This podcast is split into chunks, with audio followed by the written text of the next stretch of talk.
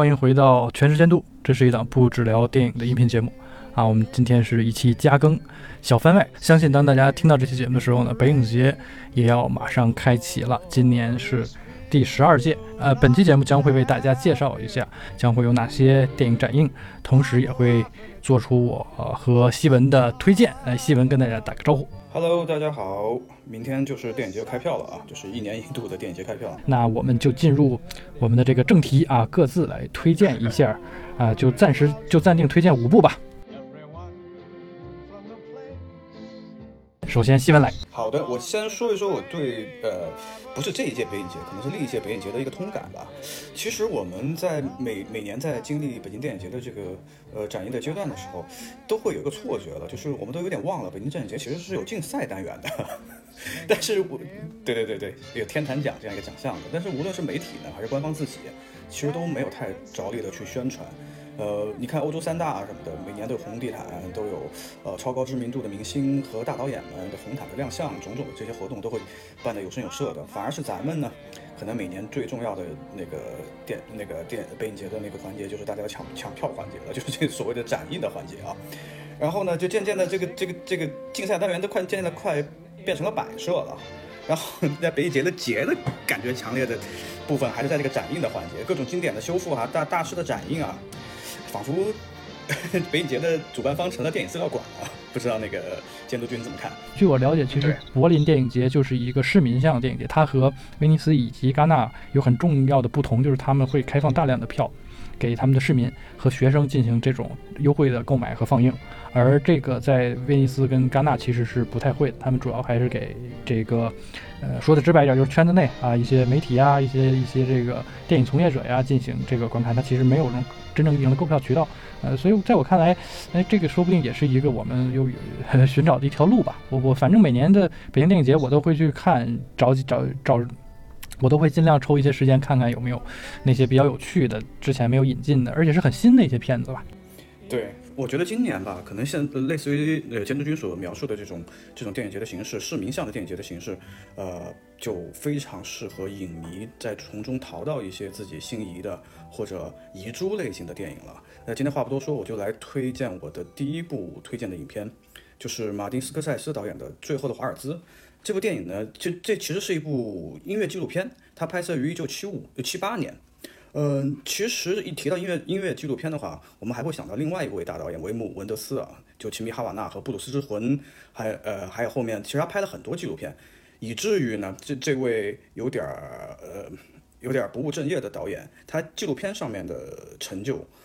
呃，都可能要超过他自己在拍电影方面的成就了。但其实老马丁呢，他其实也是一个非常非常资深的乐迷。我们所知道的六九年的伍德斯托克，其实马丁斯科塞斯是作为的摄影助理。参与了当时的那一届啊，旷日持久的，就是里程碑式的，呃，六九年的伍德斯托克。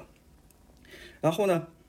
事实上，那个呃，拍过《布鲁斯之魂》的那个维姆门德斯，呃，他所属的那个叫 The《Blues》的那个音乐影集，就是由马丁斯科塞斯策划的，他还导了其中一集，当然名气呢没有那个维维姆德斯的那那集那么大。参与这个项目的还有伊斯特伍德和远离赌城的那个麦克菲吉斯。这部《最后的华尔兹》呢，是在老马丁的事业和感情双不顺的那几年拍的，记录了乐队乐队。这 这乐队的名字有点有点逗啊，就叫做 Bad，所以它叫乐队乐队的告别演出。这 Bob Dylan 的那个影子乐队呢，事实上是才华横溢的。但是我们所知道的，可能资深的影迷才知道，就是这支乐队实际上一直是作为 Bob Dylan 的伴奏乐队去那个为大家所所所知道的，或者 很多乐迷呃都不太听过他们的名字。但是呢，通过这个最后华尔兹的合作呢，最后呃乐队的成员罗罗比罗布森与马丁斯科塞斯实际上还惺惺相惜，他们后者还成为他的音乐顾问，为后来的愤怒的公牛和喜剧之王还有金钱本色等影片都谱写过配乐。这部纪录片呢，对喜爱六七十年代音乐的人来说，那真是含金量十足的遗珠。能在北影节看到就是能上映的胶片的版本，真是真真是呃非常非常大的意外之喜啊！这就是我推荐的第一部马丁西克塞斯的最后的华尔兹。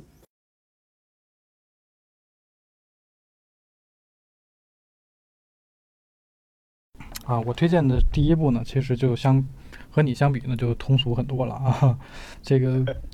也是我今年看到片单之后，呃，第一个觉得让我特别有有兴趣，或者是下定决心一定要看大银幕版本的这个片子。其实，在之前的节目里是有提到过的啊，就是由我们的老朋友尼古拉斯凯奇主演的《猪》。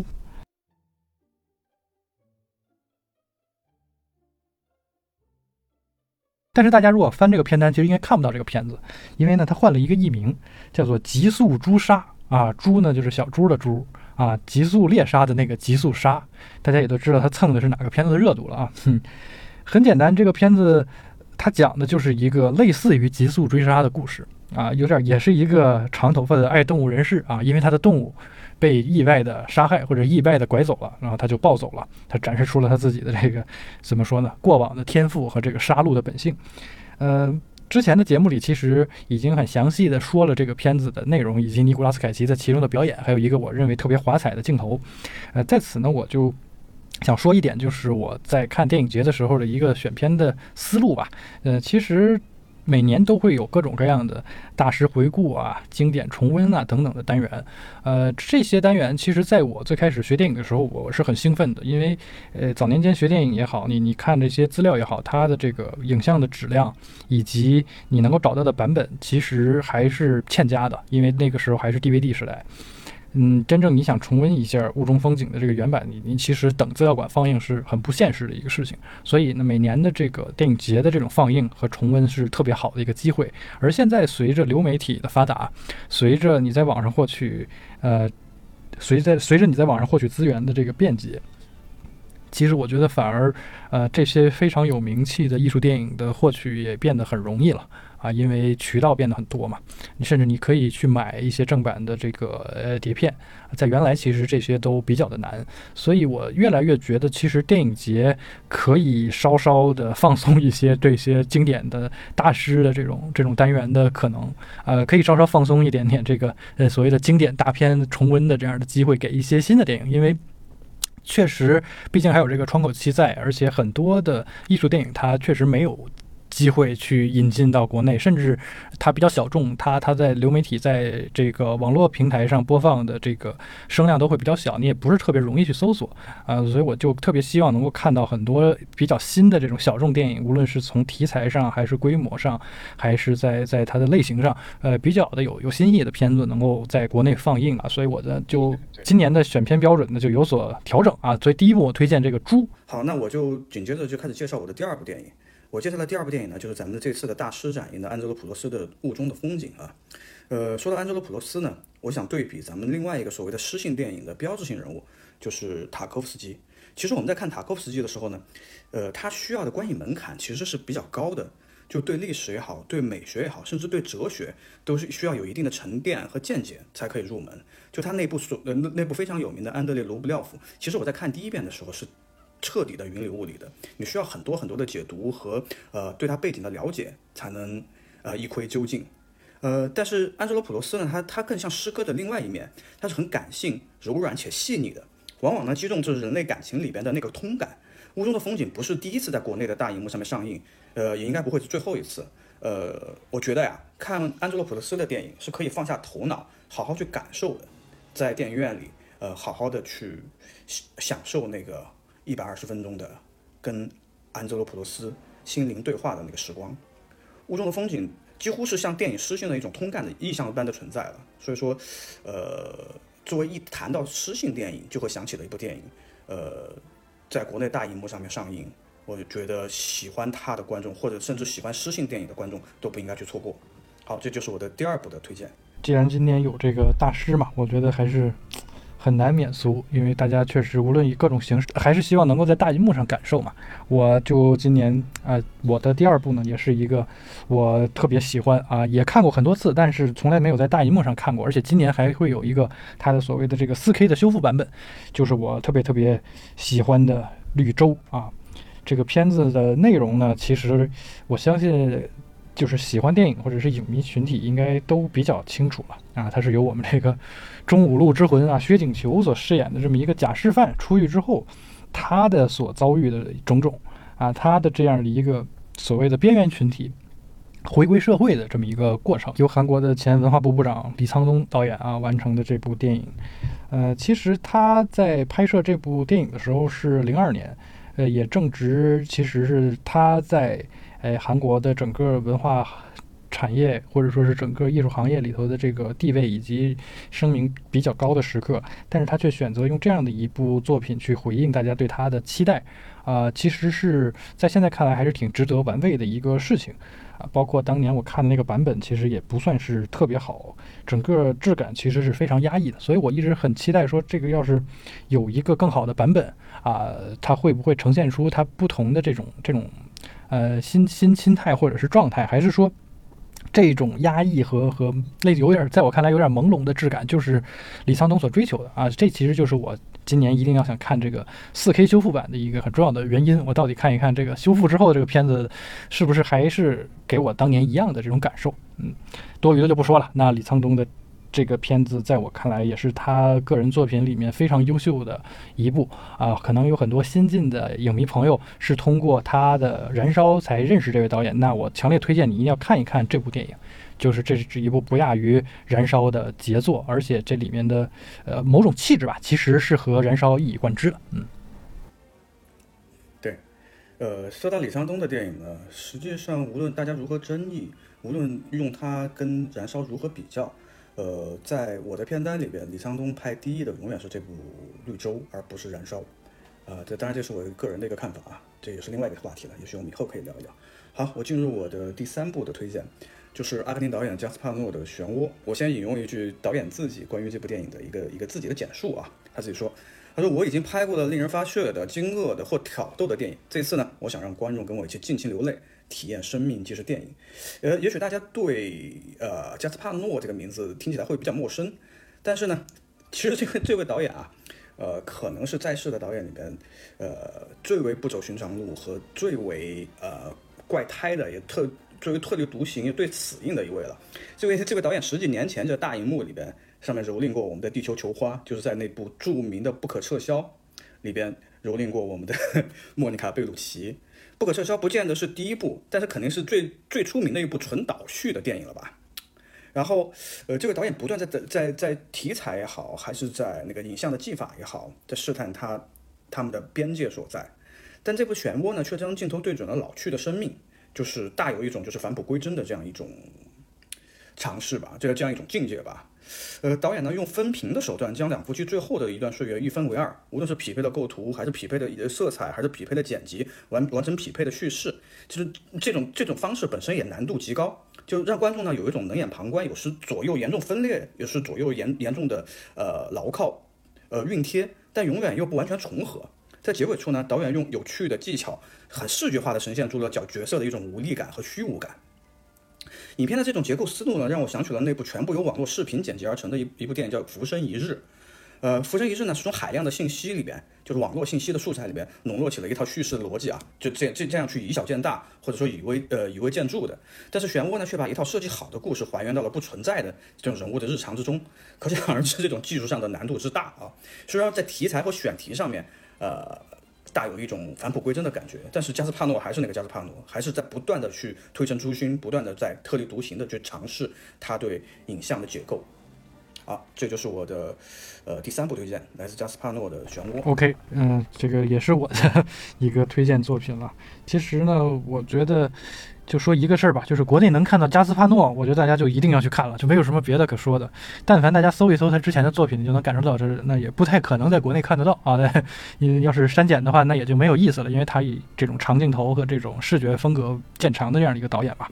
呃，我补充一点场外信息，就是他是在二零二零年呢患了一次这个急性的脑出血。所以导致他这个人整个产生了比较大的心态上的变化，他决定戒烟，然后吃饭也都非常的清淡了，和他以往的对于呃那种呃这种性与与毒品大量渲染的这个加斯帕诺呢，形成了一个巨大的一个反差。同时他在病床上躺的这六个月呢，他号称是连着看了六个月的小金二郎啊，不知道是不是也是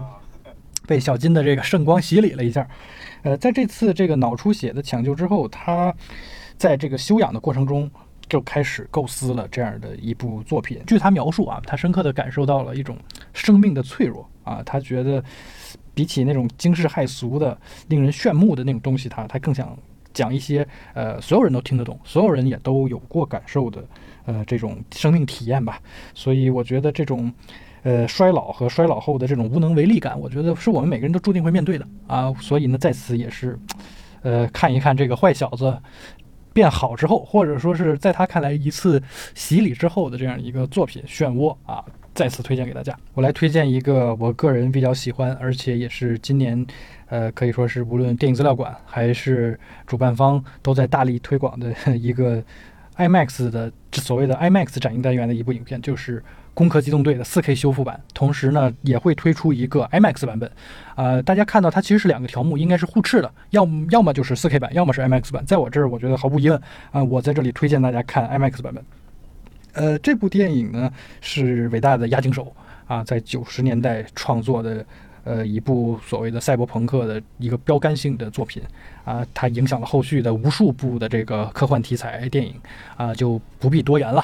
呃，在我看来，它重看以及在大银幕上看，尤其是要看 IMAX 的意义，就在于它那几个经典的名场面，比如说是这个，呃，苏子从高楼上跳下，然后身上这个光学迷彩变化的这个镜头，以及他在这个香港的这个街头水中，他的这个也是光学迷彩变身的这个镜头，以及这次重制版之后的一些特效的精细度，我觉得有了提升，可能在更大的银幕上。会有一种更好的视觉享受吧。呃，《攻壳机动队》也是这次北京电影节里边我一个一个必看的片目吧。下面轮到我来推荐。然后，呃，我们长话短说，这两部呢，与其说是在推荐影片，不如说是在推荐导演吧。呃，一位一位就是来自于冲田修一的《鱼之子》，还有一个是动画电影，就汤汤浅证明的《平家物语犬王》。呃，冲田呃冲田修一呢是呃也有过很多名作啊，曾经指导过《横横道世之介》。南极料理人，还有有熊谷守一在的地方的非常高分的一些日本电影，呃，是在如今的日本影坛里面发挥比较稳健的一个中生代的导演之一啊。我觉得我喜欢他的原因在于他其实是比较难以归类的一类日本电影人吧。他呃，既没有那种艺术电影的那种自我沉溺，也没有那种商业类型片的那种精准的算计。呃，要说他的风格或者他的取向，可能更倾向于文学的这样一个脉络。而且他每一部电影实际上都有一个呃类似于人物传记式的这样一个一个叙事的核心，呃，可能《鱼之子》也会是这样的一个质感的影片吧。呃，另外一部汤浅证明的呃评评价评价《母语犬王》呢，就是日本的动画电影人红红日汤浅证明啊，呃，这这边也算是真的强势来袭。我看了一下，就是呃呃中中文版的预告片，呃，真是在现在的这样一个电影的气氛里头，就是大家都在讲。各种暮气沉沉的话题，只有汤浅证明还在那么燃、那么激越的那种画风来讲一个非常非常，呃，有洋气的这样一个故事。就是这部影片也在去年入围了七十八届威尼斯电影节的地平线单元。呃，就就从现在现在的这个画风中，能嗯还是能够感受到以前的乒乓乒乓的那个才华横溢的那个。导演啊，满血归来，松本大洋呢担任了呃角色原案，也相当于是编剧的这样一个角色。然后带有良音创作的音乐，再加上想象力想象力非常爆棚的这种线条质感和颜色的搭配呢，呃，可能这这个片子是非常值得大家去电影院一看的。好，这就是我连续推荐的两部电影，都来自日本电影人。那就剩下我的最后这一部了啊，这一部呢可能名气上会小一些，但是呢，呃，这部电影呢是我个人今年戛纳电影节的这个片子当中我比较期待的。就是一直在等资源啊，终于没想到是在北京电影节上能上。它的首映就是在今年的戛纳电影节，叫做《岛屿上的煎熬》，是一部这个法国、西班牙、德国、葡萄牙这个多国的合拍片。它讲的呢，其实是一个有点超现实的这么一个故事。法国有可能重启核试验啊，它其实就是建立在这样的一个高概念之下，有点类似于阿比查邦似的。嗯，里面的人物都有些游离于自己的这个生活或者状态。啊，做出的那种举止呢，可能也不是特别的日常，但是就是在刚才我说的那样一个巨大的危机也好，巨大的这种幻灭的末日感也好的这样的一个前提之下，时间似乎好像和平时的流逝的这种方式、速度都不太一样了。每个人在面对这个生活的选择的时候，好像也都不像日常的那样，呃，谨慎或者说是呃按部就班了。呃，在这样的一种。怎么说呢？这个这个这个时间和和空间都有点被扭曲的这样的一个，呃，在我看来是一个一个结界当中，它其实是在一个岛屿上发生的故事。人们的这种状态，人们的这种心态，的这种变化，诶，让我让我感受到了一点点特别不欧洲电影的那种气氛。因为目前我也只看到了这个预告片嘛，还没有还没有看到全片。呃，和大家一样都很觉得有一种煎熬的感觉。包括我看到豆瓣上的很多在戛纳看过这个片子的这个影评，大家都说真的不愧是煎熬啊！就好多人就实在是接受不了了，那个 那个速度、那个状态和那种阴郁的气质，决定离场，哈哈，决定给一个低分。而我也看到很多坚持看完的朋友，以及当时场刊和和一些媒体的评价，他们又给出了极高的一个评价。呃，这个片子的开头和结尾形成了一个非常完美的闭环，也迎合了他之前所谓的这个时间扭曲啊、结界呀 的这样的一个概念。诶，我觉得挺有趣的，因为大家都都公认电影艺术它其实是一个可以。呃，扩展或者压缩时空的艺术啊，在这一点上，近些年好像没有特别呃有突出的在在这一方面给大家很深刻体会的这样的一种一种视听体验了。所以呢，我和大家一样都还没有看，但是我强烈的安利大家，如果你对这种体验呃很感兴趣啊，请不要错过这部片子。呃，片长虽然长啊，一百六十五分钟，但是我相信这个煎熬应该是值得的。这就是我推荐的最后一部，叫做《岛屿上的煎熬》。对这部电影在戛纳的时候呢，就是争议挺大的。我相信这部电这部片子是一个呃影评人群取向挺重的这样一个电影。呃，电影节嘛，其实就应该去看一些与众不同的，就是平常在市面上咱们看不到的一些电影。这也是一个开盲盒式的一个乐趣吧。就是我最后再补充两句啊，就是呃后面有几部，呃比如说像呃《教父》，《教父》这部电影可能是我流落荒岛以后，如果要带。唯一一部电影，那应该就是《教父》了。现在又能看到它的修复版本的特别重制版，我觉得，呃，只要能在呃大荧幕上看这部电影，我都不容错过。还有就是我特别喜欢的，呃，特里弗导演的，呃，呃，法国新浪潮的开山之作《四百下》，这也是一个青春洋溢的，然后有充满了力量感的，还有呃悲悯感的这样一个电影吧。呃，海滩上的那一段安东万的奔奔跑。呃，永远是在我影史的十大镜头之一吧。好，这是我的稍微的一些补充。那么这期就是我们的北影节小番外，希望大家能够喜欢，也希望能够给你的北影节观影选择一些小小的建议。那么以上就是本期节目的全部内容啊！如果喜欢，希望你能够分享给你的朋友们。那我们就下期再见，再见。